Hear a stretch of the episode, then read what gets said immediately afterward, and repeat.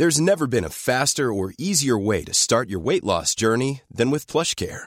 PlushCare accepts most insurance plans and gives you online access to board-certified physicians who can prescribe FDA-approved weight loss medications like Wigovi and Zepbound for those who qualify. Take charge of your health and speak with a board-certified physician about a weight loss plan that's right for you.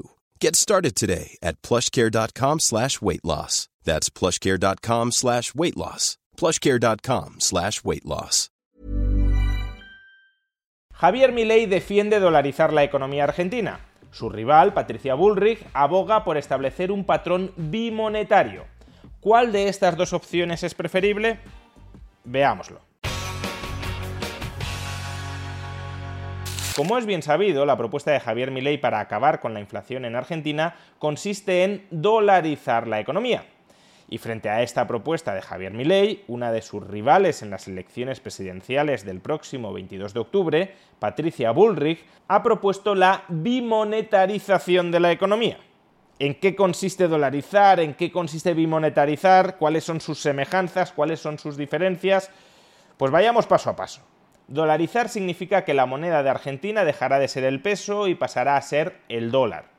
Y a tal efecto se cerrará o se dejará inoperativo el Banco Central de la República Argentina, este perderá la capacidad de emitir moneda y el gobierno argentino empezará a cobrar sus impuestos en dólares. Esto no significa, al menos bajo la propuesta de mi ley, que los argentinos no puedan utilizar otras monedas distintas del dólar, que puedan suscribir contratos denominados en otras monedas, pero el Banco Central perdería su capacidad de emisión monetaria y el gobierno cobraría sus impuestos en dólares.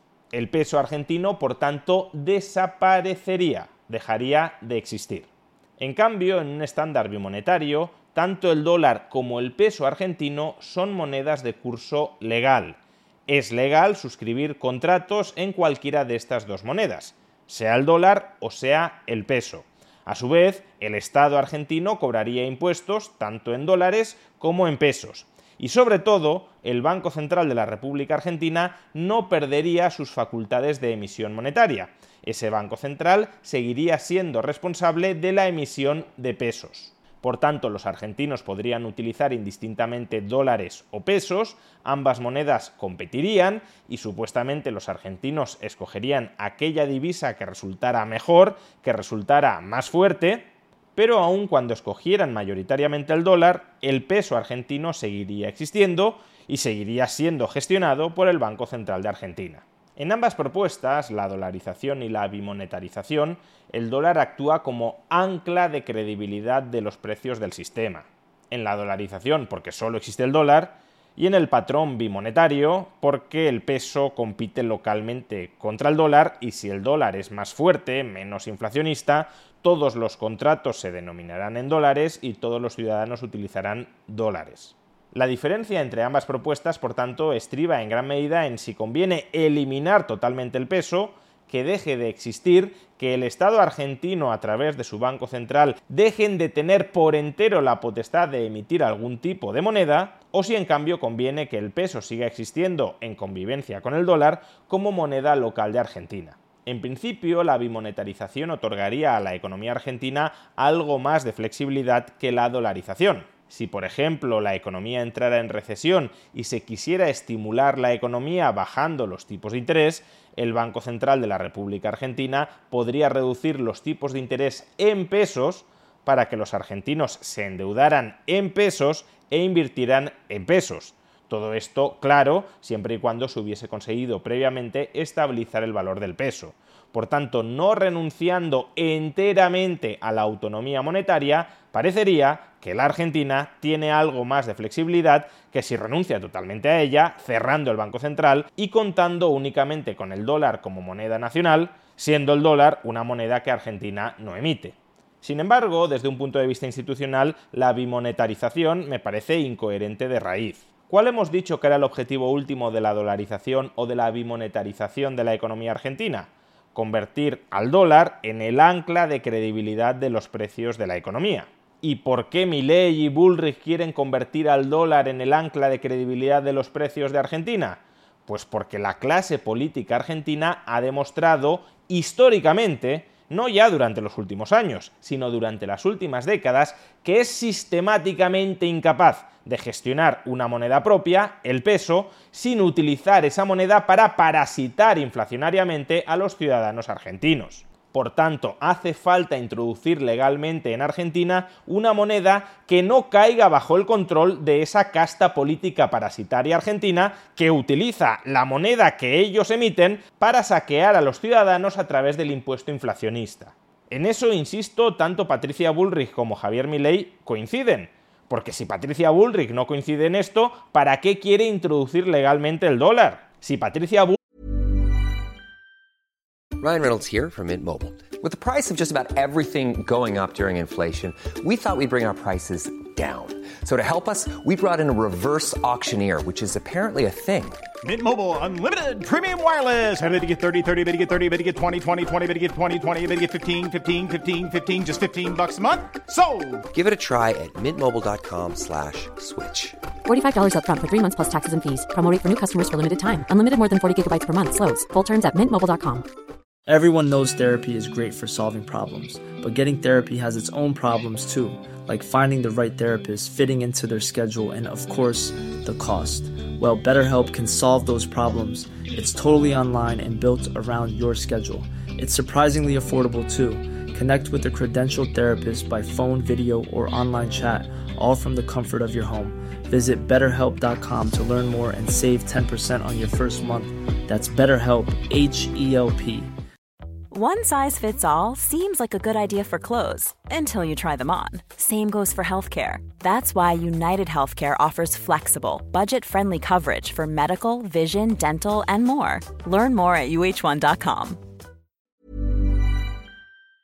Ulrich creyera que institucionalmente Argentina sí es capaz de gestionar su propia moneda, lo que defendería es estabilizar el valor del peso, no introducir el dólar para que conviva con el peso.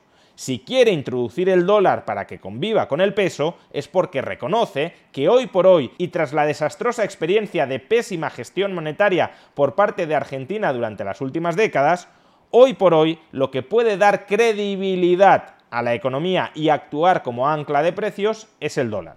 Pues bien, si institucionalmente estamos de acuerdo en que la casta política argentina es estructuralmente incapaz de gestionar la moneda, salvo para robar a través de ella a sus ciudadanos, ¿qué sentido tiene mantener abierto el Banco Central de la República Argentina para que esa casta política que hemos dicho que es estructuralmente incapaz de gestionar su moneda, salvo para robar a los ciudadanos argentinos, siga teniendo acceso a ese Banco Central para, emitiendo moneda, robar a los ciudadanos argentinos? Porque no perdamos de vista que ese Banco Central de la República Argentina, que seguiría emitiendo pesos bajo el esquema bimonetario de Bullrich, contaría necesariamente con reservas en dólares para estabilizar el valor del peso. Es decir, que los políticos argentinos cobrarían impuestos en dólares o emitirían deuda en dólares para mantener una reserva de activos en dólares en el Banco Central de la República Argentina con la que pueda estabilizar en los mercados cambiarios el valor del peso frente al dólar. Pero claro, si el Banco Central argentino cuenta con reservas en dólares, ¿cuánto tardará la casta política argentina en saquear las reservas de dólares del Banco Central de la República Argentina para financiar sus déficits públicos, para seguir gastando mucho más de lo que ingresan? O aunque no saquearan directamente las reservas en dólares, cuánto tardarían en obligar al Banco Central de la República Argentina a que compre deuda del gobierno argentino denominada en pesos en pesos que están respaldados por dólares mientras sigan respaldados por dólares. Es decir, mientras el Banco Central de la República Argentina no se funda todos esos dólares en estabilizar un valor del peso que los mismos políticos argentinos estarían desestabilizando para financiar sus déficits públicos denominados en pesos. Dicho de otra manera, dejándoles disponible el Banco Central de la República Argentina a los políticos argentinos, aunque sea con un peso que convive con el dólar, Argentina podría seguir cayendo institucionalmente en los mismos ciclos de sobreendeudamiento, inflación, devaluación y sobreendeudamiento en los que ha venido cayendo durante las últimas cuatro décadas. Para que estos ciclos no se produjeran, la clase política argentina tendría que cambiar, tendría que autorrestringirse de instrumentalizar el Banco Central de la República Argentina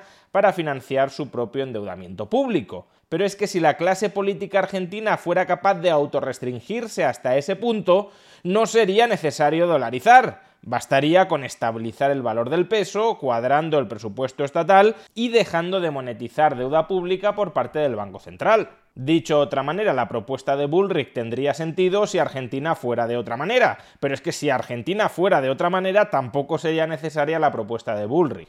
En este sentido, la dolarización, tal como la plantea Milley, si bien no está exenta de riesgos, sí resulta mucho más coherente cerremos el Banco Central de la República Argentina y que los políticos argentinos no puedan, por tanto, saquear ese Banco Central o inflar artificialmente el valor de un peso que ya no existe para financiar su propio endeudamiento. Si usted se quiere endeudar, emita deuda argentina en dólares en los mercados internacionales. Y como no tiene acceso a las reservas de un banco central que no existe y tampoco puede monetizar deuda en pesos porque el peso ya no existe, pues a ver si esos mercados internacionales, evaluando la solvencia emisora del gobierno argentino, a ver si esos mercados internacionales le prestan a usted dinero y a qué tipo de interés.